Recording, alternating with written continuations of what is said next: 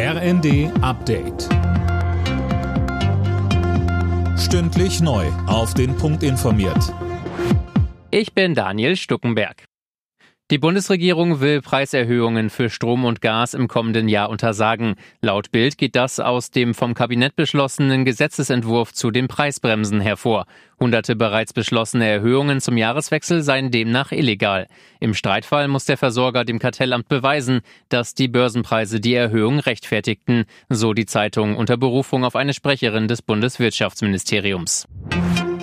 Mehr Entlastungen für das Pflegepersonal und mehr Geld für Kinderkliniken.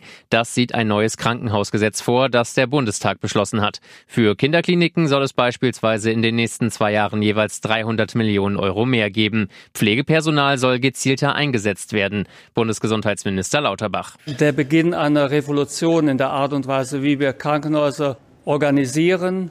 Wir werden den Weg weitergehen. Es wird eine ganze Reihe von Gesetzen geben im Krankenhausbereich, wo wir die Ökonomie ein Stück weit zurückdrängen und die Medizin wieder in den Vordergrund bringen. Nach den G7 haben sich auch die EU-Staaten auf einen Preisdeckel für russisches Öl geeinigt. Auch Polen hat jetzt zugestimmt, maximal 57 Euro pro Barrel zu bezahlen. Mehr von Jana Klonikowski. Polen hatte bis zuletzt eine deutlich niedrigere Preisgrenze gefordert, jetzt aber doch eingelenkt. Voraussichtlich schon am Wochenende soll der Preisdeckel in Kraft treten. Die G7-Staaten haben ihn bereits vorher auf den Weg gebracht.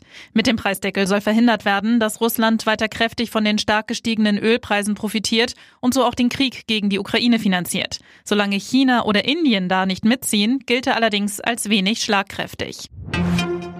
Die Ergebnisse der abschließenden Vorrundenspiele bei der Fußball-WM. Serbien-Schweiz 2 zu 3, Kamerun-Brasilien 1 zu 0, Südkorea-Portugal 2 zu 1 und Ghana-Uruguay 0 zu 2.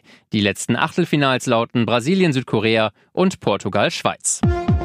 Alle Nachrichten auf rnd.de